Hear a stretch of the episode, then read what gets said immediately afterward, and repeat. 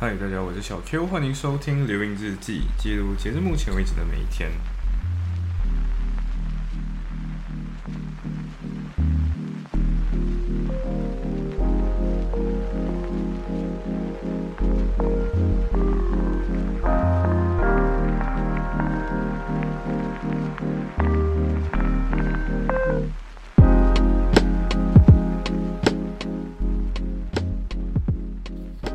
所以现在录制的这一期是呃六月三号，嗯，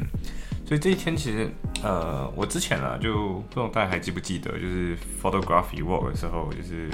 很久以前了、然后呃小 D 这个人也是那个时候认识嘛，对不对？而且那一天这个活动上就认识蛮多人，然后同时其中一个就是这个小鹿，呃，小鹿的话是读金融跟数学的，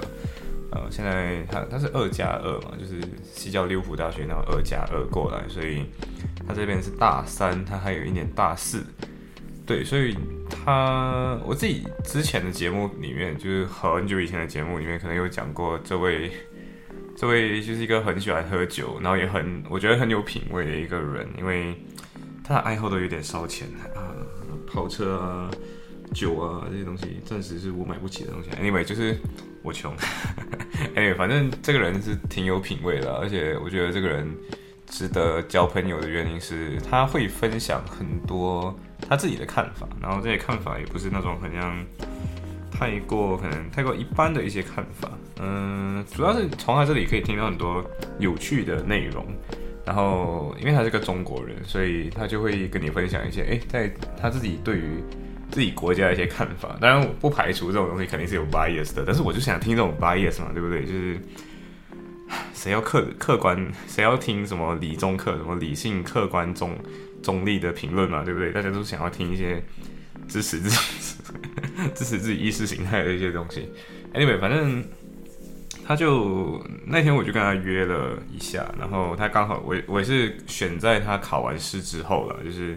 我之前就有先去问他说，哎，那个你几时考完试？然后就跟我说大概三十号这样子，然后我就 OK 好，那那大概三十号左右我就开始去问再问他多一次，哎，那这样的话你几时有空？然后就哦，那那就吃个午餐吧。然后然后他跟我说，就是他之前就也是十。呃，就睡到十二点啊，就刚考完试之后就睡到十二点，所以午餐就很 perfect。那我就顺便问了一下其他的两位，一个是小千，一个是小一。呃，小千跟小一之前他都有见过啦，所以其实没有没有什么，就是不是第一次见面了。可是他就开始跟我们分享，就是我们去我们去的那间 Baron 呃 Baron Night Eighty Four，好像是 Baron Eighty Four 那间店，反正他在 Bow Street 上面，它是一间 Persian Food，然后就是波斯。那我自己个人吃起来，它的味道就是那种很呃中东类型的食物。就如果你自己啊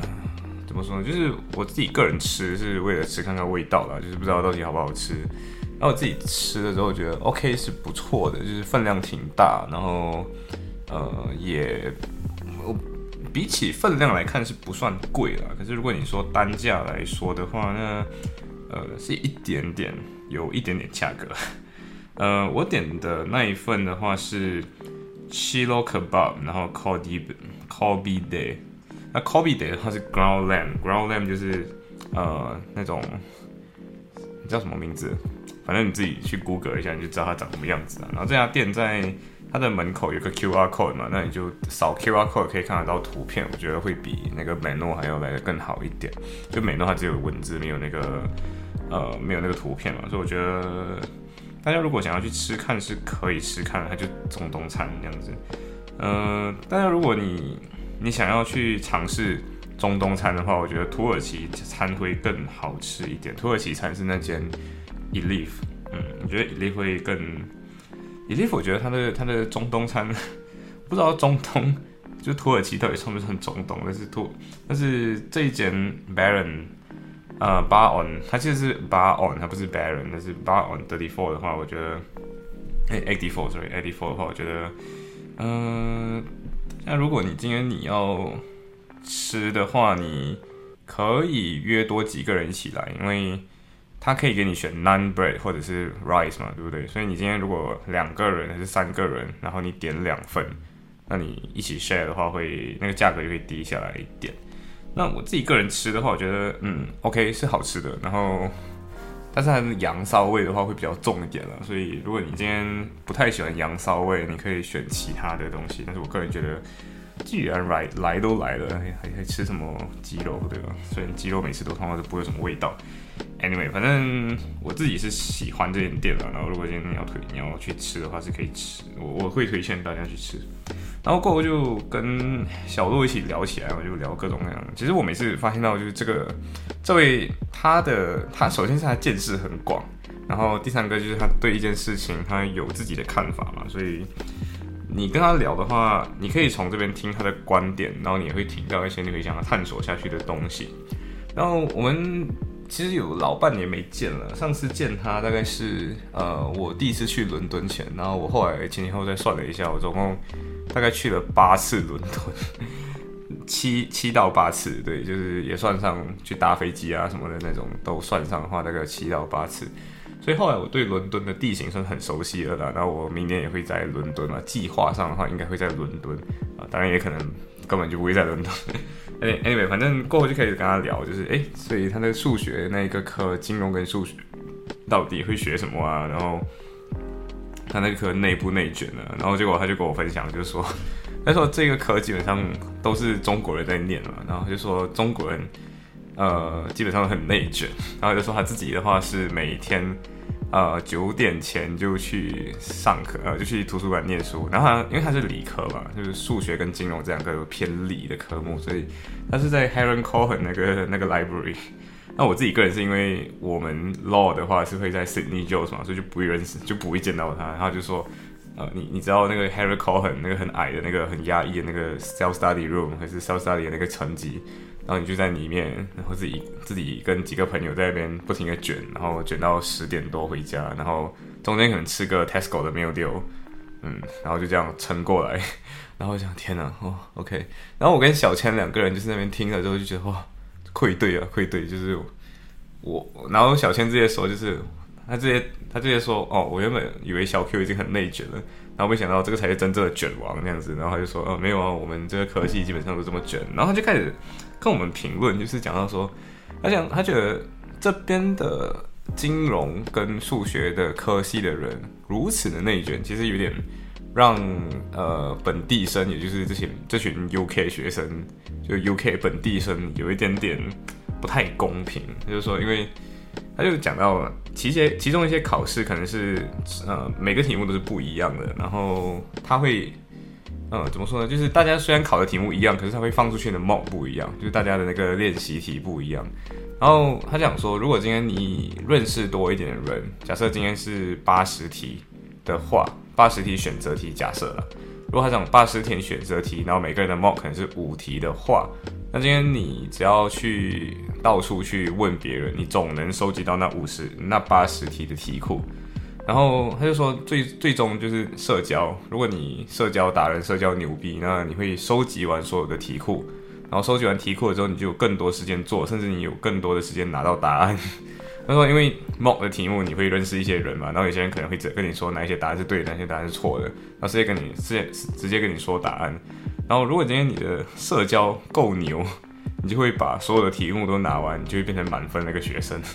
然后我听了就是：“哦，OK，好，原来有这种，原来还有这种妙招这样子。”然后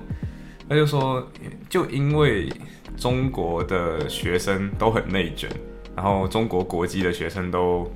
呃，怎么说，就是又很牛逼，所以他就讲到本地学生可能都没有这么牛嘛，所以最后可能有一些人那种特别厉害的。”他就会把本地生的位置就被挤下去，这样子我就哦，OK，所以我是不是应该呃感觉到幸运，就是法律这个领域至少没有中国学生来跟我们内卷，是不是？我不知道是不是这样，我不懂是不是因为不知道不知道是不是因为这个科目就是可能你读了之后没有办法就回中国练习，或者是回中国等等的，所以我可能不遇到中国学生。啊，但是个人，我个人在 LinkedIn 上面看是蛮多中国学生在考呃 Kings College London 跟在剑桥还有 UCL 的，所以可能是我学校烂了。Anyway，吐槽自己的学校。Anyway，反正就是，嗯，就因为他说的这种内卷，所以他觉得其实对本地生没有这么公平，而且最后大家只是追求分数至上，所以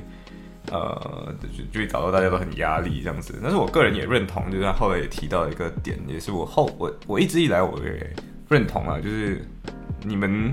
内卷下去，其实根本就不是出路，你唯一能干的就是把你的技能给多元化。然后我记得之前。有一个呃，我算我的 junior 吧，就是呃 UKT 的一个呃小小我一届的一个呃学弟，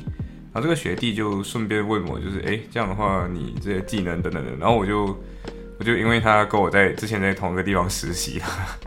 所以我就跟他分享一下，就是这些这些技能方面的东西，我就跟他说，其实。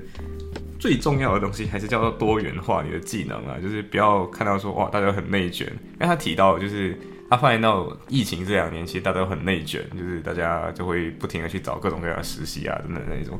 那我自己个人是这样想的，就是你你你首先要懂，你不要只是为了实习而实习，因为你今天只是为了实习而实习的话，其实你去到那个现场，你并不知道你自己要干嘛，所以你其实学习的效率也不会快到多少。然后我觉得你一直找实习，其实也不会就是你好好去休息，好好去探索其他领域，反正我觉得会更好一点了。就是不要只是因为看到大家都去实习，所以你就去实习。因为除了这个实习以外，你我就举旅行的例子好了。如果今天你同个时间，我们不管疫情不疫情了，你今天这段时间你可以跑去呃 law firm 实习，就是去律师事务所实习，跟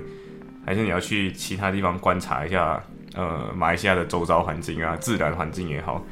这些观察的时候，你其实也是可以获得很多知识的，而且你也可以拥有更多人生体悟了。而且你，你这是你最最后一个可以到处旅行的一个时光，所以我觉得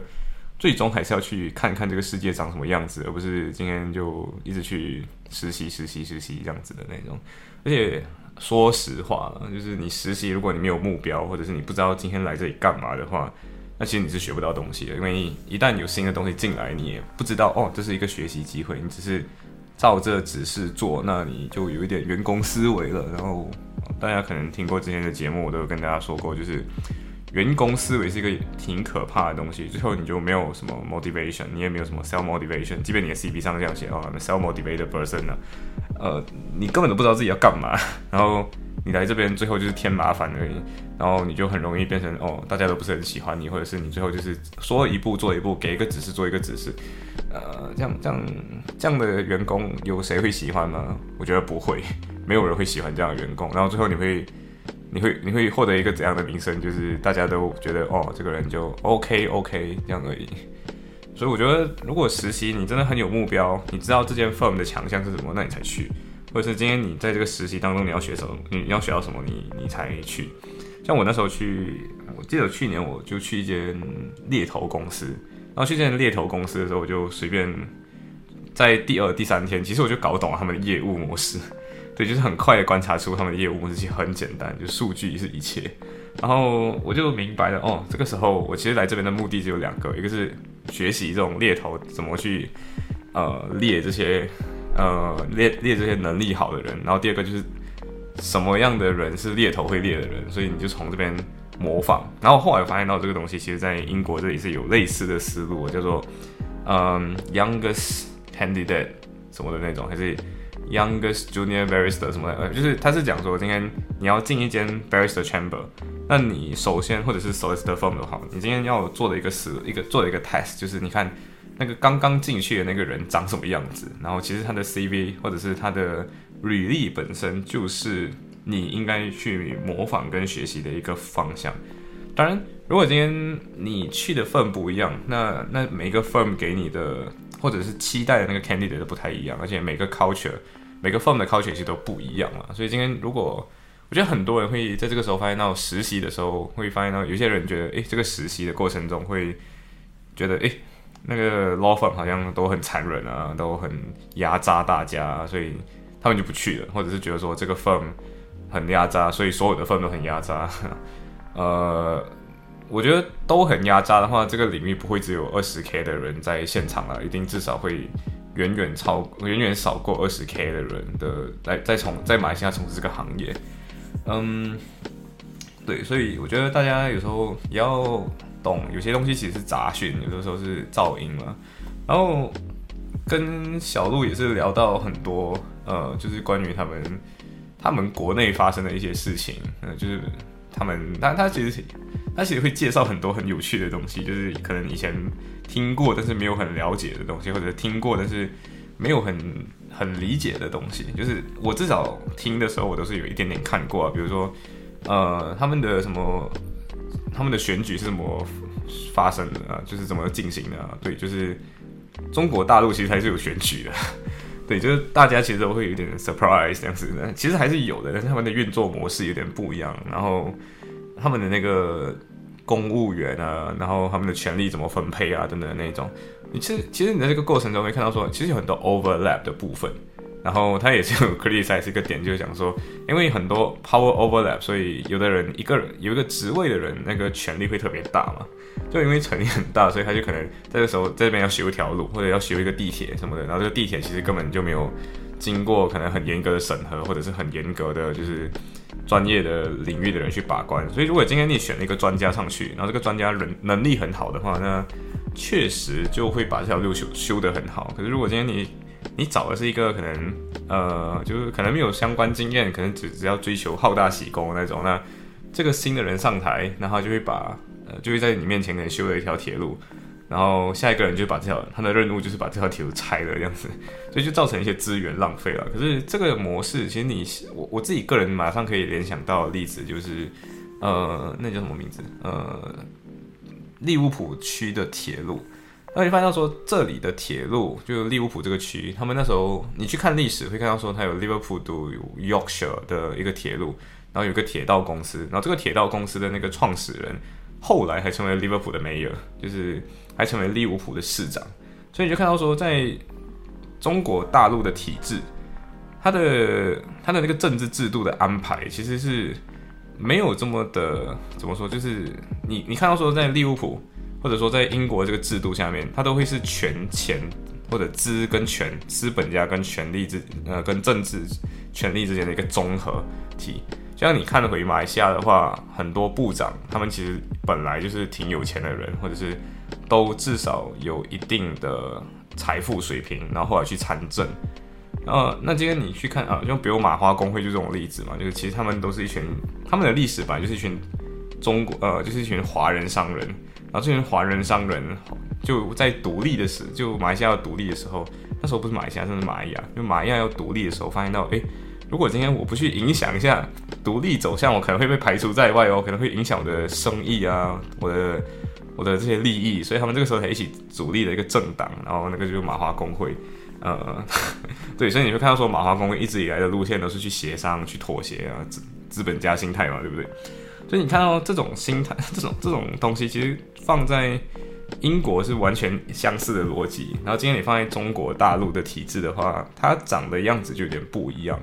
它是因为社会主义国家嘛，社会主义的跟资本主义的特点，这这最大的区别就是生产资料这个东西由谁掌控。生产资料就是很难解释这个概念，但是简单来讲就是生钱的那个东西，或者把资本变更大的资本那个东西叫生产资料啊，挨的工厂啊、土地啊、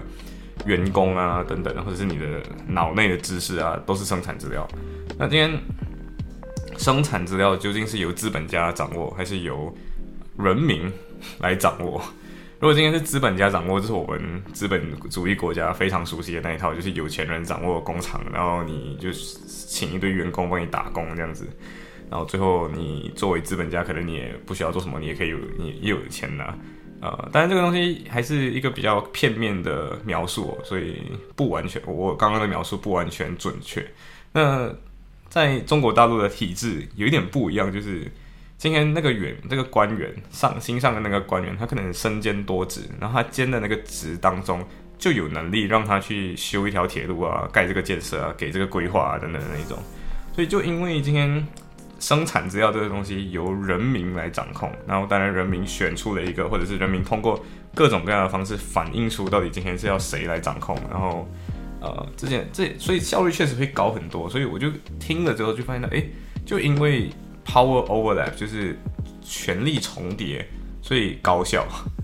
反正，所以我就觉得说，既然是权力重叠，所以高效。然后你想，今天换做资本家的话，如果我们如果说我们允许公司，就是私有公司这个东西是呃不需要监管的，或者说私有公司是不需要呃就是私有公司拥有全部的自由去修建铁路啊等等的那种的话，那其实我们也是没有在监管它嘛，对不对？所以我们只是允许了资本主义不监管，然后剩下的公共权利需要监管。然后在中国大陆的体制的话，是这个部分看起来没有监管，但其实它的监管是由另外一个方，就是看起来大他们没有被没有被监管，因为有 power 很多 overlap 吧，没有互相监察这个机制。可是人民的民意通过呃通过今天你要还是不要，或者是你今天就是你你这个名义可以通过协调，他们叫政治协调这个东西来获得。所以他这个东西叫政协、政治协调委员会什么的，那就发现说，哎，这个东西是一个不同的竞争模式啊。因为你想，政治协调，我不知道真正的操作是怎样，但是政治协调这个东西其实就是 conflict management，就是冲突协调的几个模式的其中一个版本。政治协调就是 collaborate 或者是呃 compromise 这个这个模式，就是 collaborate 就是合作，就是共创这个模式，然后。呃，compromise 就是我们可能都有所牺牲，但是你拿你的，我拿的我的好处这样子。然后，如果你想今天你放在资本主义的框架下，其实也就是也是协调啊，只是我们对公权力没有协调，公权力就是公开辩论等等的那一种。所以我觉得其实是权力跟效率这两个东西之间，如何去监察权力，跟如何去让监察不要拖垮拖垮这个效率。呃，做一个平衡了，对，所以我觉得，诶，这个东西就是他分享的东西，光中我觉得，诶，蛮蛮有趣的一个东西，所以我觉得大家可能不要完全只是呃听媒体说的，对，因为至少我觉得可能也是因为我这个人可能比较呃比较。想要听听其他意见，所以我就去听。然哦，原来有这样子的东西存在。然后，哦，原来这个模式是长这个样子。所以其实我就会问他，哎，体制内编制人员是什么意思？然后我就，哦，OK，这些东西都问了他之后，我就发现到，哦，大概有理解到。因为之前可能看网上 Google 到的东西，你看我看了之后没有很理解了。然后现在听他这样理这样描述一下，我大概比较明白了这些东西这样子。所以这这个朋友挺。挺值得教，就是他给你其他意见这样子，而且他甚至还会跟你讲哦，这个这个东西有什么好处，跟这个东西有什么坏处。所以我觉得，呃，确实是在他他肯他肯定，因为毕竟属于他的国家，他肯定会为他的国家说一些话，跟比较偏袒他自己的国家一点。那我觉得这个偏袒完全没有什么错误的，对，就像英国人可能也会偏袒英国一点，然后可能也是会骂自己的政府这样子嘛，对不对？马来西亚人经常喜欢骂自己政府嘛，但是别人你骂你国家，可能就不喜欢了，对不对？所以我觉得这个很可以理解啦，完全可以理解。对，所以我自己个人跟他聊了大概三个小时，就我们原本四四个人在一起，然后包括小易，因为他有一点事，他就先回去了。呃，然后就是小千、我还有小鹿三个人一起继续换了一家店，然后继续做，然后就一直聊下去。然后我跟你讲，就是那个 Bar Bar on Eighty Four 那个 Baron Eighty Four 那间店，他根本就是那个老板各种问我们，哎，要不要 ice cream？要不要这个？他就想要赚我们多一点钱，但是你知道我们有点穷，就没有。因为反正过后就跟他聊了很多了，我真的觉得，嗯，我过后还有跟他了解到，就是哎，中国的签证原来就中国的护照原来。需要这么多呃去申请签证，然后这个签证多多难申请什么的，我就哦原来有这样子的东西。因为他讲到他那时候以前，因为我们要去意大利玩嘛，下一下下个月，然后全部都马来西亚人，还有一个韩国人这样，嗯，所以我们就发现到说，我们根本就没有申请签证这种东西的。然后我们跟他讲的时候，就哦，原来根本你们不需要申请签证。然后我们就说哦，原来去其他国家玩还要申请签证这样，然后就跟我们分享要怎么申请签证。所以他说。你比如说那时候他说他去德国玩，然后还要去意大利玩，所以他那时候先要去申，他要先订好德国跟意大利的住宿，然后他才去跟大使馆申请说，哦，今天他要证明我，因为他那时候还是好像是个未成年，就是说，哦，我是我爸的儿子，然后我妈还在国内，然后我们两个是要去旅行，然后我们的目的是什么？那我已经安排好我们的住宿了，然后他没有拒签你的话，你才可以去。如果今天你你被拒签的话，那你刚订的那些酒店什么的都要 cancel 了，这样子。然后我觉得，啊，这所以就表示说，今天你在，如果你人还在那种互联网还没有在的时代，那确实是蛮难去申请签证的。当然，现在要订个。订个酒店什么是很容易了，但是，呃，你在申请签证，然后你要先订，然后订了之后过后还发现，哎干，就是还被拒绝了的话，那确实烧蛮蛮大一笔钱，就是把那个出国的那个门槛提高了。但是我还是可以理解为什么今天这么多国家都要对中国进行呃签证限制，就是你想一下，如果全世界呃就是或者说中国的护照跟马来西亚护照是几乎一样等级，就是可以到处去的话。那你想一下，会有多少人到处乱跑啊，对不对？然后你要想，你就你就想象一个场景哦，有这种签证限制的情况下，不算是不完全叫限制，就是有这个门槛在，都有这么多人会出去旅游。那你想一下，如果这个门槛都没有的话，会有多少人涌进涌进你的国家，你知道是吧？对不对？啊，所以我就觉得，我就有一点觉得啊，OK，好吧，就是。嗯，确实，你的你就是中国的护照可能没有马来西亚这种小国好用，可是呃，确实这个没有好用，是保护变相保护了其他国家的经济跟其他国家的人口结构。对，因为毕竟我在利物浦，我自己个人很明显感觉到，就是嗯，在考完试之后，那个人口是有下降的，然后就是你看到很少学生继续走在路上，好像大家。考完试之后，大家开始回家这样子，所以我觉得确实，呃，这个 insight 让我有有有一点点的那种注意到这件事情。行，所以过后我应该还会再约他一次，然后他又跟我说到说，哎，八月份呃可能回中国太贵，Why not 去一个国家走走，然后可能会马来西亚还是来新加坡什么的，然后行，所以可能 maybe 有缘会在马来西亚见。对吧？是吧？嗯，大概就这样子。好，大概就分享到这里，拜。